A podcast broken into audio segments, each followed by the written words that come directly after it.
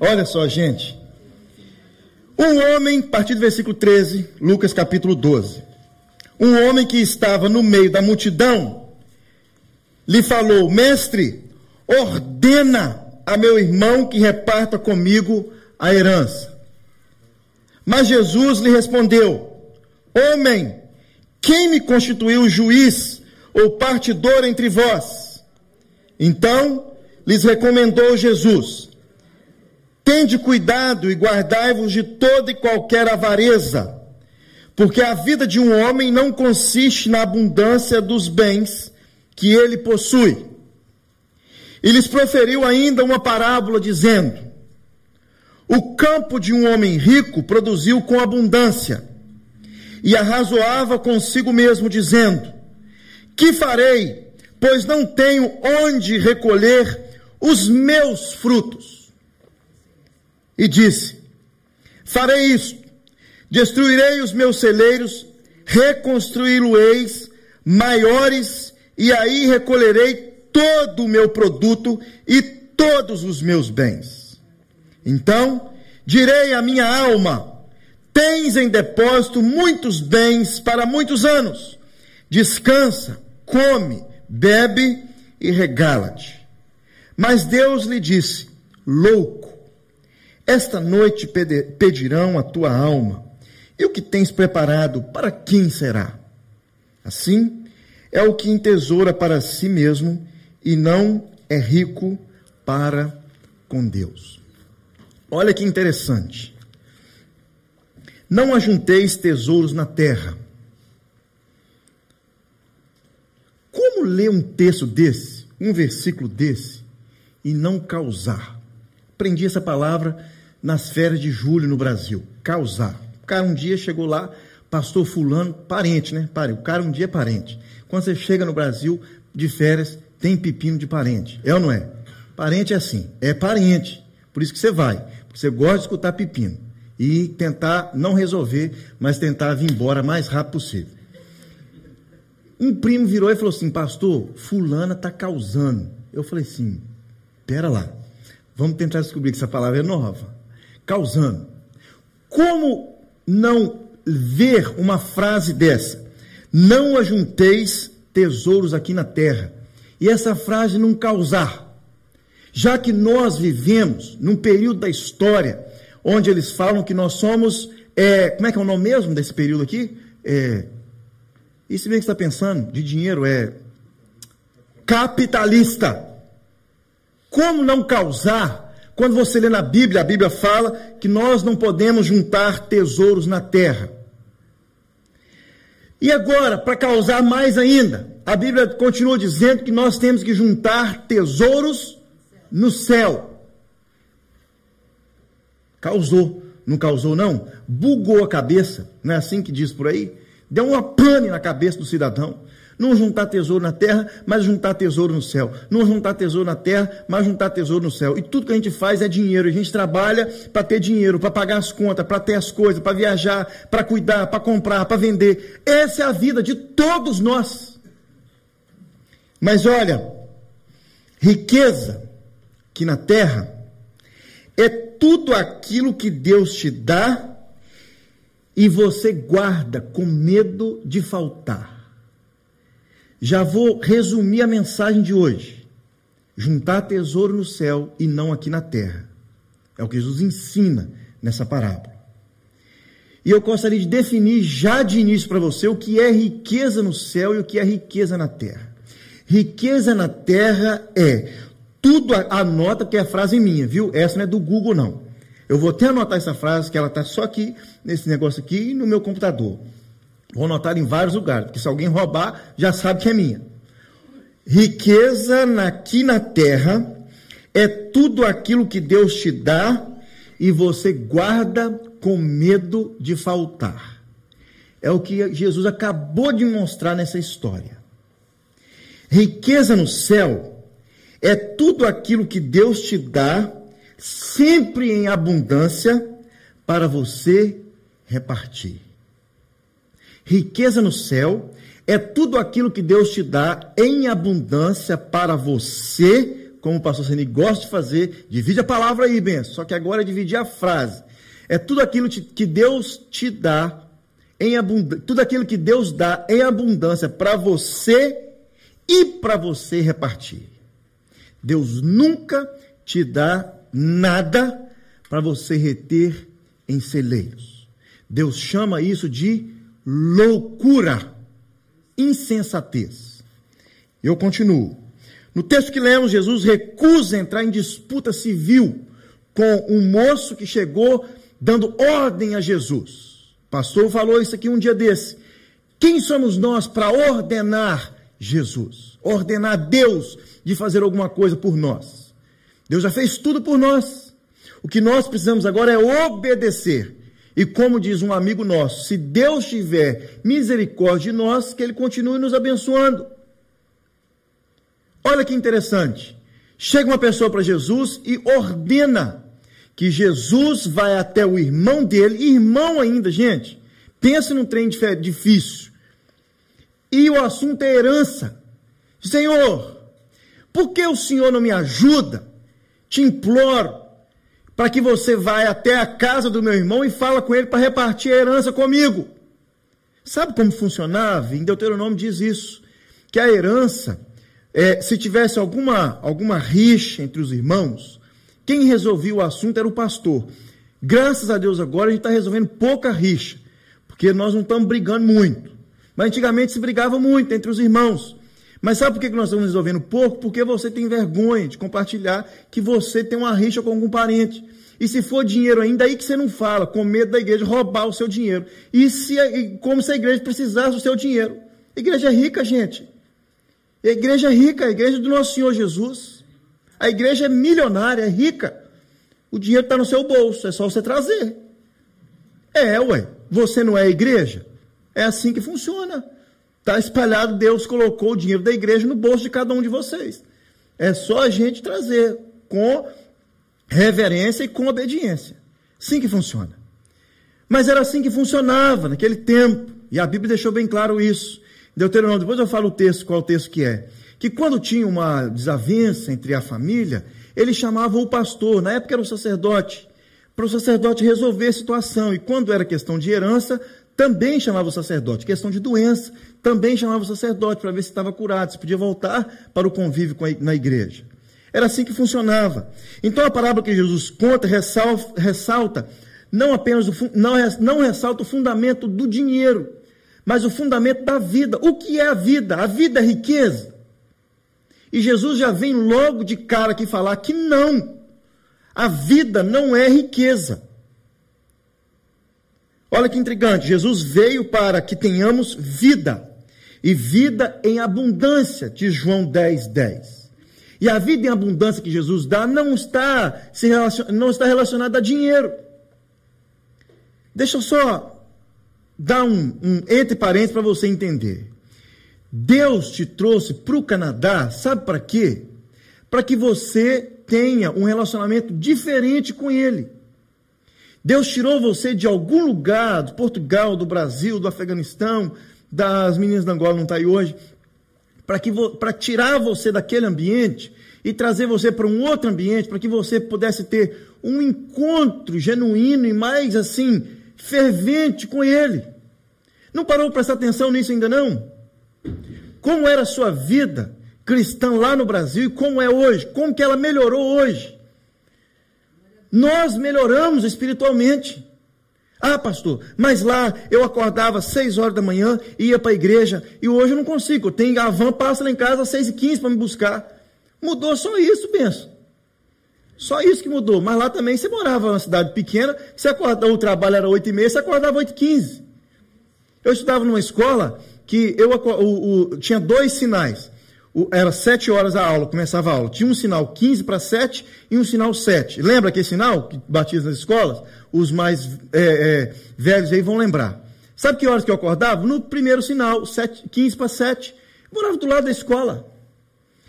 Do lado da escola. Então era fácil. Aqui é um pouco diferente. Mudou um pouco a rotina. Mas a vida espiritual melhorou. Deus está nos dando uma oportunidade de ficar mais perto dele, tirando a gente de outras coisas, de outros olhares, de, até de parente, até de igreja. Quantos chegam para a gente e falam assim, pastor, mas como que a vida nova é diferente? Completamente diferente da minha igreja no Brasil. Deus aqui tem falado assim, assim, assim, assim comigo. Até de igreja Deus te tira, coloca você numa igreja para que você possa crescer cada vez mais. Olha que intrigante. A abundância que a Bíblia fala realmente está falando a respeito de fartura. Mas fartura em quê? Deus me tirou no Brasil para eu ser farto de dinheiro aqui, uma terra que realmente mana leite e mel, e se você trabalhar você tenha dólar e não real. A verdadeira fartura não tem nada a ver com posses, com possessões, com casas, com dinheiro, com conta, com carro, com dois, três, com nada disso. A verdadeira fartura não tem nada a ver com posses. O pecado da cobiça está relacionado à aquisição de mais e mais e mais para guardar.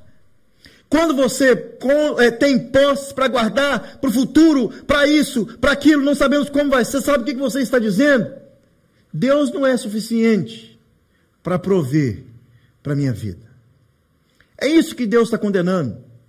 Sabe por que, que Jesus aqui vai pegar pesado com esse cara e não vai resolver a situação familiar dele? Primeiro, Jesus não veio ser juiz entre nós, ele veio ser juiz sobre nós. Ele não veio julgar a minha causa e a sua, porque eu tenho é, direito disso e daquilo. Não, ele veio julgar a minha causa espiritual. E Jesus veio aqui falar ao coração desse homem e não ao bolso, e não às finanças, e não à conta bancária dele.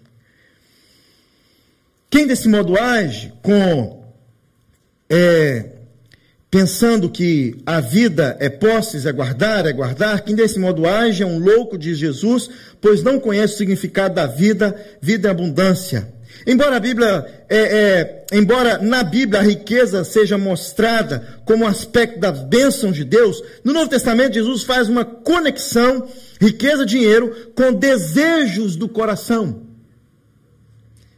Um coração justo não serve ao dinheiro. Deus iguala o amor pelo dinheiro a mamon, você sabe disso. Mamon representa o domínio do dinheiro sobre a vida da pessoa.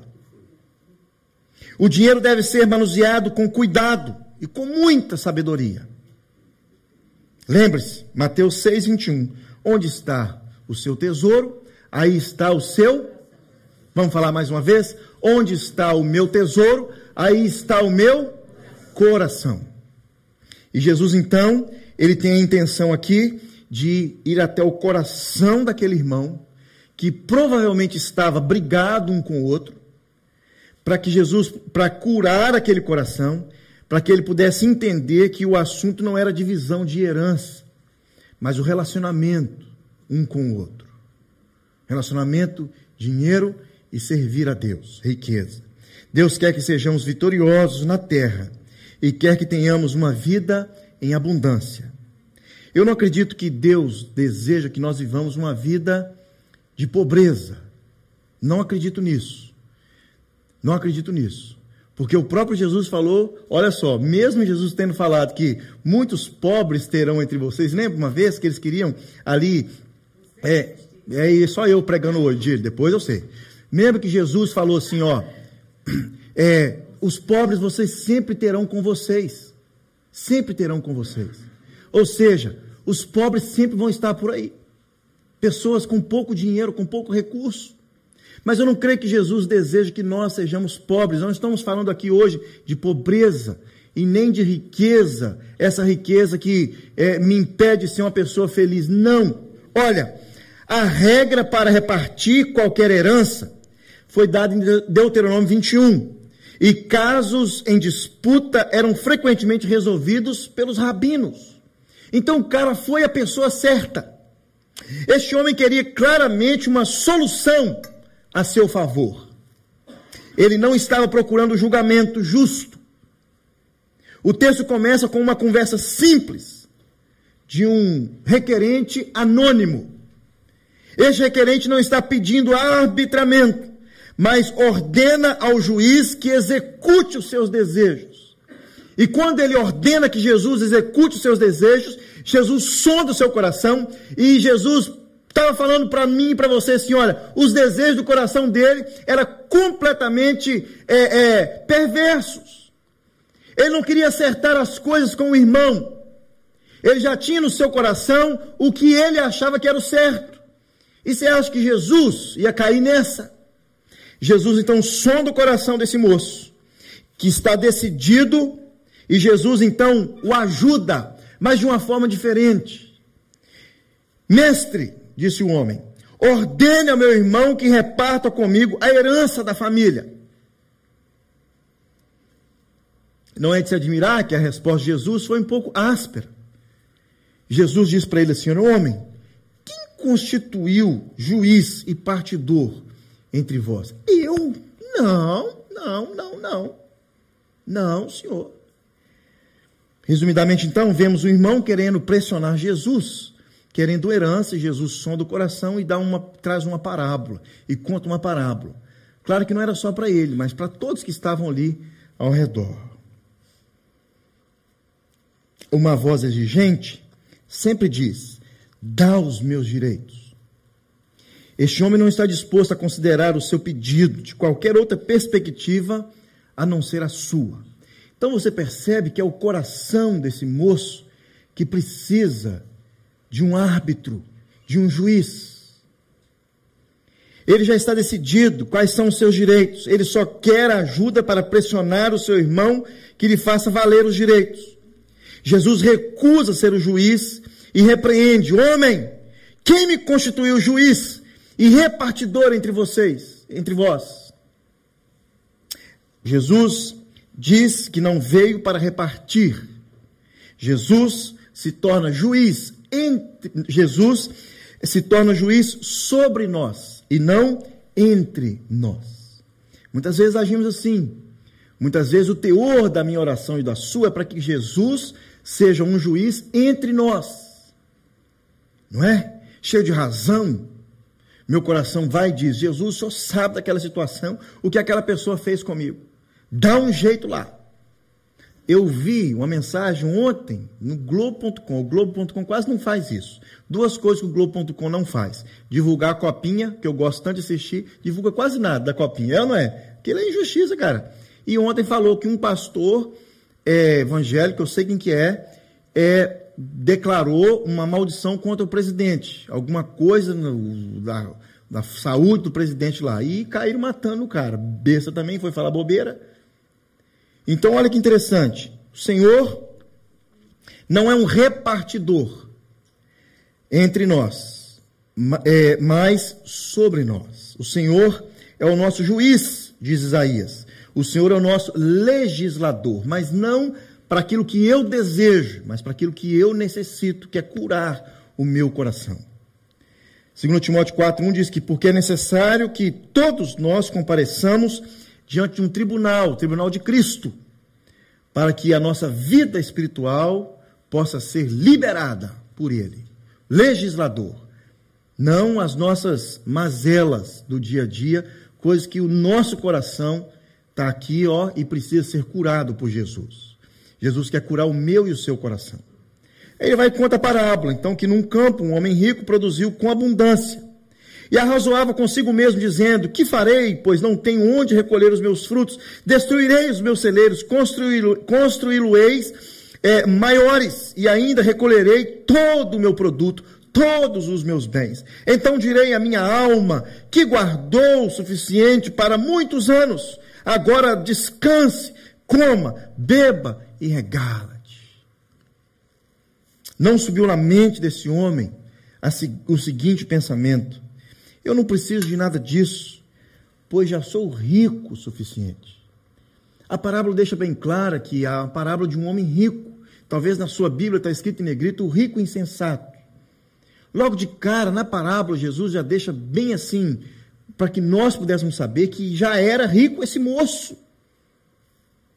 Poderia muito bem ter concluído assim: olha, essa riqueza extra é uma dádiva pela qual eu posso me orgulhar, eu não posso me orgulhar. Foi Deus quem fez crescer a minha plantação. Foi Deus quem fez. Pelo contrário, as colheitas abundantes são mencionadas simplesmente como minhas colheitas.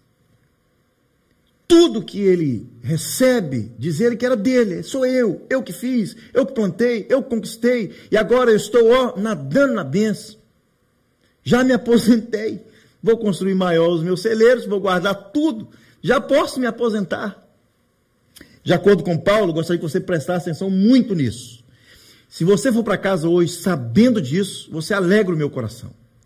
De acordo com Paulo, o cristão deve trabalhar por duas razões. Eu vou mencionar essas duas razões três vezes até oito e meia. Essa é a primeira vez. A mesma razão, as mesmas duas razões, três vezes no decorrer dessa mensagem para frente. A primeira é, desculpe, de acordo com Paulo, o cristão deve trabalhar por duas razões. Segundo Tessalonicenses 2, 2, 7 a 12, Paulo diz que a primeira razão é para que eu e você não sejamos peso para ninguém. Esse é o primeiro motivo pelo qual nós temos que trabalhar, para não ser peso para ninguém.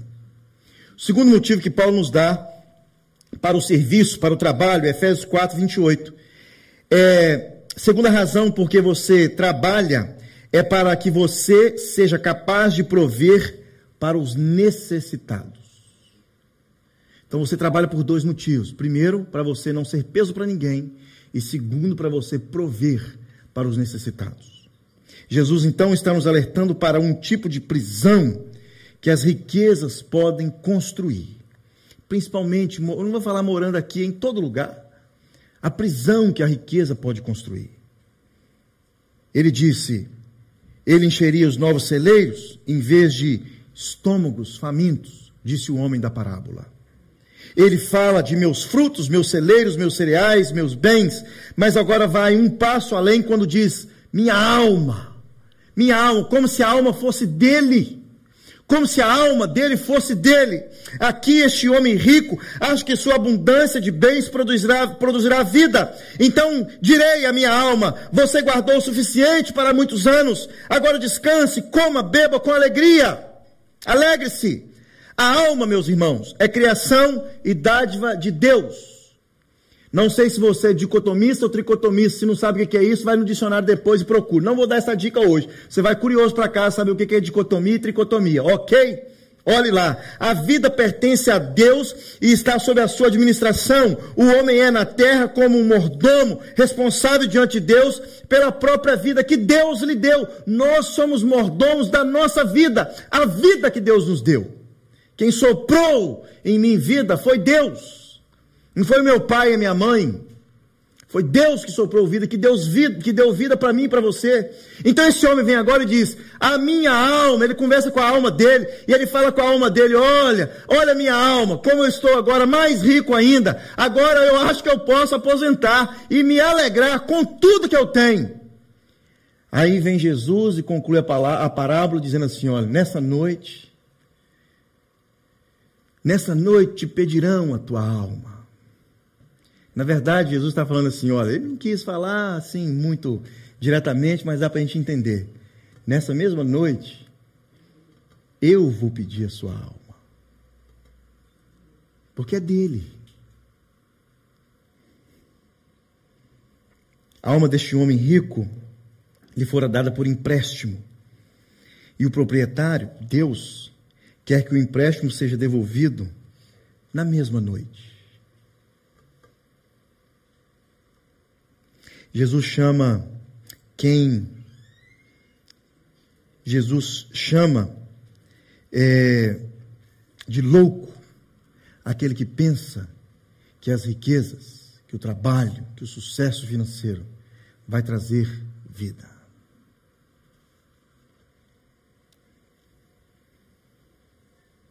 Essa pessoa não fez nada de mal, a princípio, nada de mal. Os seus amigos os vizinhos, as fazendas ao redor, provavelmente estavam ali, olha, olhando para ele e falaram assim, um homem de sucesso. Ele fez uma boa plantação, ele cuidou bem do solo. A chuva veio para ele, ou ele agou do jeito certo. Bem sucedido. Jesus desmascara a loucura do homem que acreditava poder segurar sua vida com seus tesouros acumulados por muito tempo. E vem a palavra de Jesus. Mas o que tens preparado para quem será? Assim é o que entesoura para si mesmo, não é rico para com Deus. A pergunta que ele deveria ter feito é: que farei com as riquezas que Deus tem me dado? Que farei com as riquezas que Deus tem me dado? Só te dar uma dica. Deus nunca nos deu, aqui na vida nova, tanta oportunidade de abençoar financeiramente. Estou falando de finanças primeiro, daqui a pouco eu vou amaciar um pouquinho. Porque finanças é o que pega mais, não é? É o que pega mais. Porque é tão suado ganhar o dinheiro, não é? Tão suado, muito suado. É rala com gosto de gás. Isso mesmo. E gosto de gás literalmente, porque os meninos que trabalham no brico colocam uma tocha lá embaixo, não é? Fica com gosto de gás no nariz o dia inteiro. É ou não é? Turma aí, eu sei, eu sei do negócio. Sei como é que é. O Edivane falou comigo essa semana que ficou três dias limpando o gelo das madeiras, a flor, da onde ele estava trabalhando, para ele bater linha. Quem é carpinteiro aqui sabe o que é. Bater linha na flor para levantar as paredes. Três dias. Trabalhava dois dias, depois voltava mais, mais, um, mais três horas, quatro horas, cinco horas, segunda, terça e quarta. E os portugueses do lado dele nem estavam aí para segunda, terça e quarta. Na quinta, os portugueses foram trabalhar, tinha dado um sol, a neve secou toda. O Edivando trabalhou três dias à toa. E os portugueses mais perto que ele do lado, foi só na quinta e fez um serviço mais do que ele ainda. Aos carpinteiros sabendo ali que fez igual lá. Foi terça, quarta e quinta, segunda, terça e quarta, trabalhou na, na, naquela neve com um. É não é? E o português mais perto chega lá na quinta-feira, porque sabia que ia fazer um sol, ia derreter aquela neve da madeira. Assim que funciona. O mundo é dos espertos. É ou não é? Aí, ó, o mundo é dos crentes, gente. O que farei com as riquezas é a pergunta que ele tinha que ter feito. O que farei com as riquezas que Deus tem me dado? Talvez essa é a pergunta que nós temos que responder hoje. Essa é a pergunta que cada ser humano tem que responder, quando possui mais do que necessita para sustentar a sua própria vida. Muitos bens não garante muitos anos, como também pobreza não garante muitos anos. Não garante. Insensato, olha, o texto chama de insensato. Insensato é um homem cujas decisões a respeito do presente não leva a considerar o futuro. Insensato é uma pessoa que cujas decisões no presente não faz ele considerar o futuro. Insensato. O rico para com Deus é é, o rico para com Deus é antítese do que está acontecendo aqui. Ser rico para com Deus é dif fazer diferente do que está acontecendo aqui. Então é fácil responder a pergunta: o que é ser rico para com Deus? É só fazer diferente do que está aqui. Não pensar que tudo é meu, Deus me deu, é tudo é meu, ah, o celeiro está cheio, é meu, é porque eu construí, é porque. Não!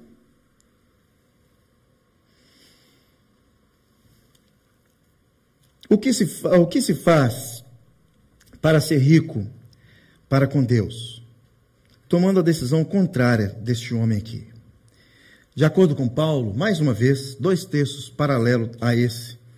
De acordo com Paulo, duas coisas o cristão deve fazer em relação, deve saber em relação ao serviço. Primeiro, a primeira é para que você não seja um peso para os outros. Primeira razão pelo qual nós trabalhamos, para não ser um peso para os outros. 1 Tessalonicenses, capítulo 2, 7 a 12.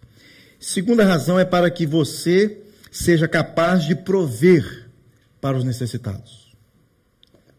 Foi Jesus quem disse que nós deveríamos acumular tesouros no céu. Mateus 6, 20. Jesus vinculou esse mandamento aos desejos do nosso coração. Então, o que era acumular tesouros no céu? Tem tudo a ver com os desejos do meu coração. Pois onde estiver o meu tesouro, Mateus 6, 21, aí também está o meu coração. Acumular tesouro no céu é nada mais, nada menos do que valorizar o que Deus valoriza. O que Deus valoriza? Pessoas. Deus valoriza pessoas. Um preço alto foi pago na cruz por pessoas. A história da humanidade, da humanidade, a redenção, o projeto de redenção de Deus, desde Gênesis, é para pessoas. E nós fomos incluídos nesse projeto de Deus de redenção. A Bíblia toda fala sobre a redenção de Deus.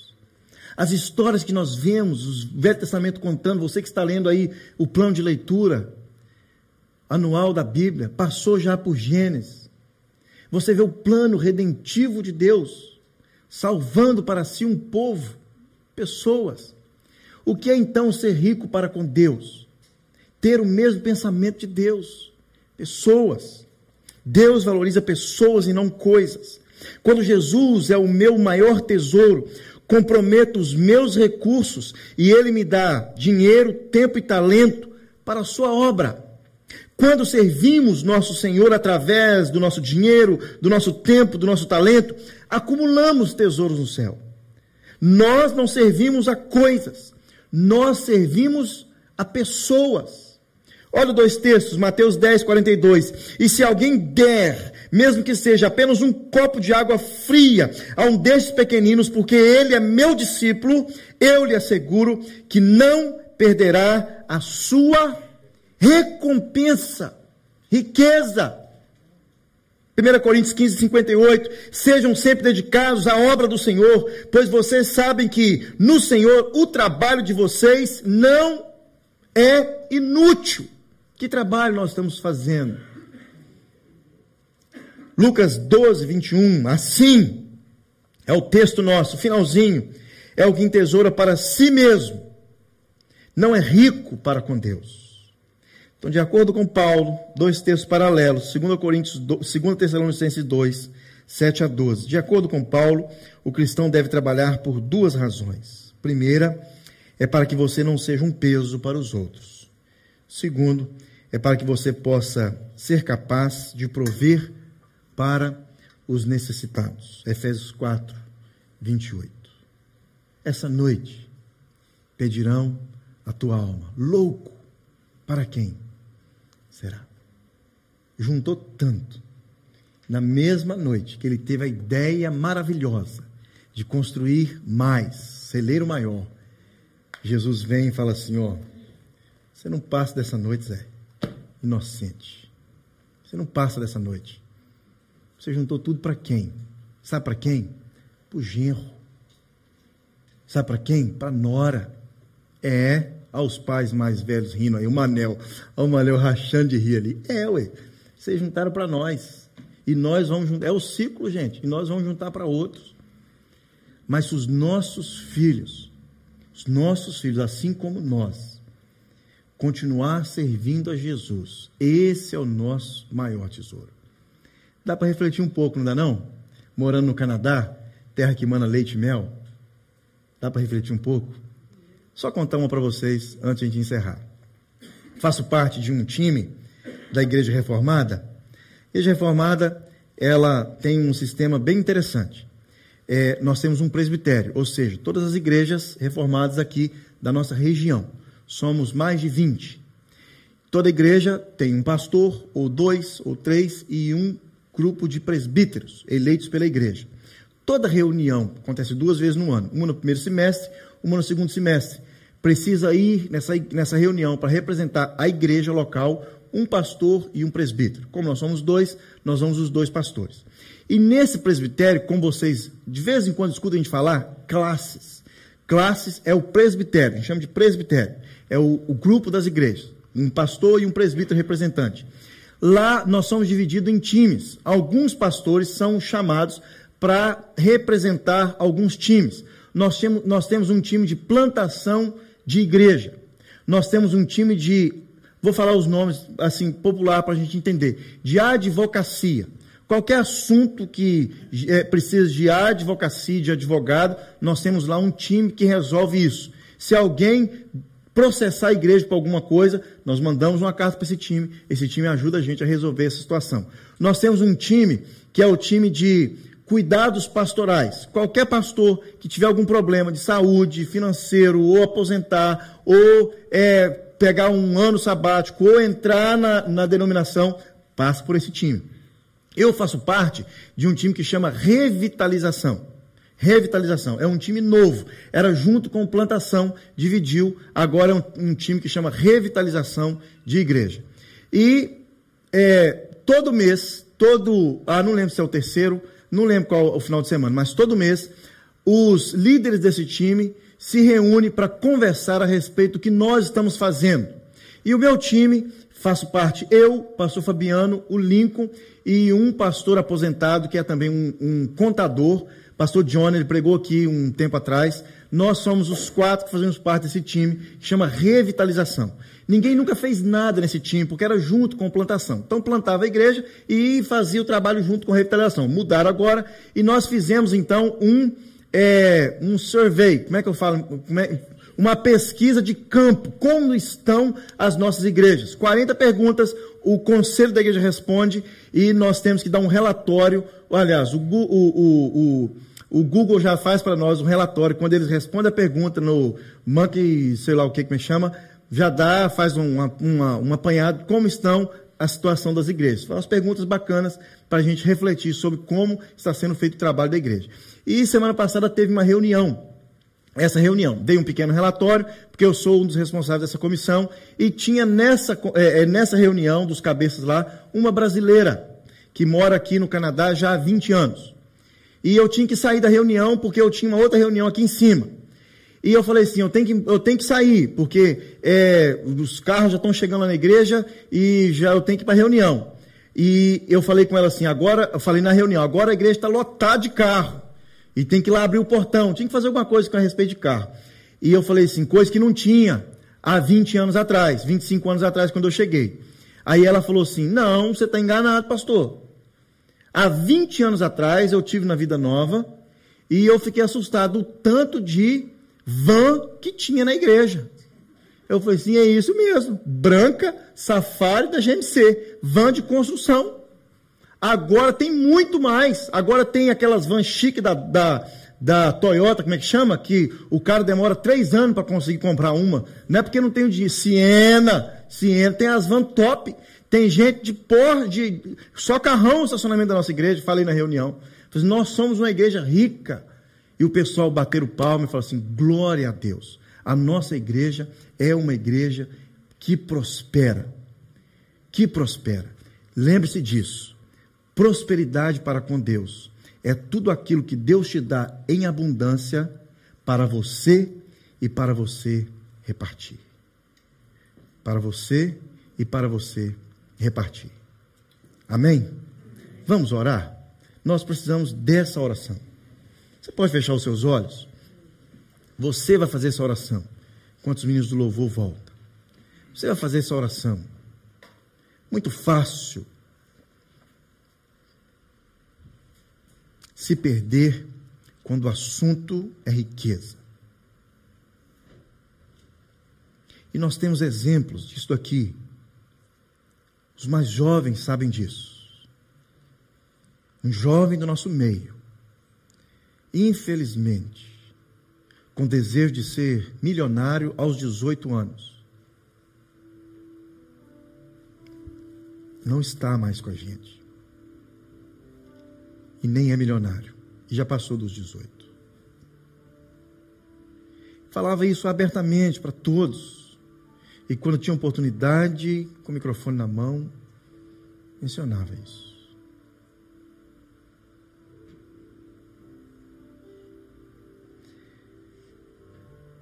Deus, o Senhor não nos condena quando nós temos dinheiro. Mas o Senhor Deus nos chama de tolo quando nós temos dinheiro pensando só na gente.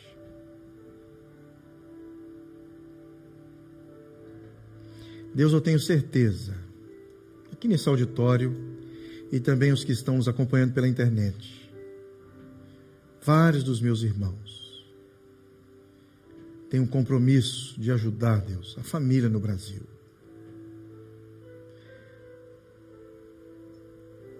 Deus, eu tenho também certeza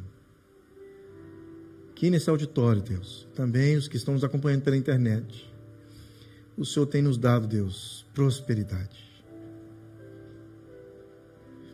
Que os nossos olhos, Deus, não fiquem só em nós.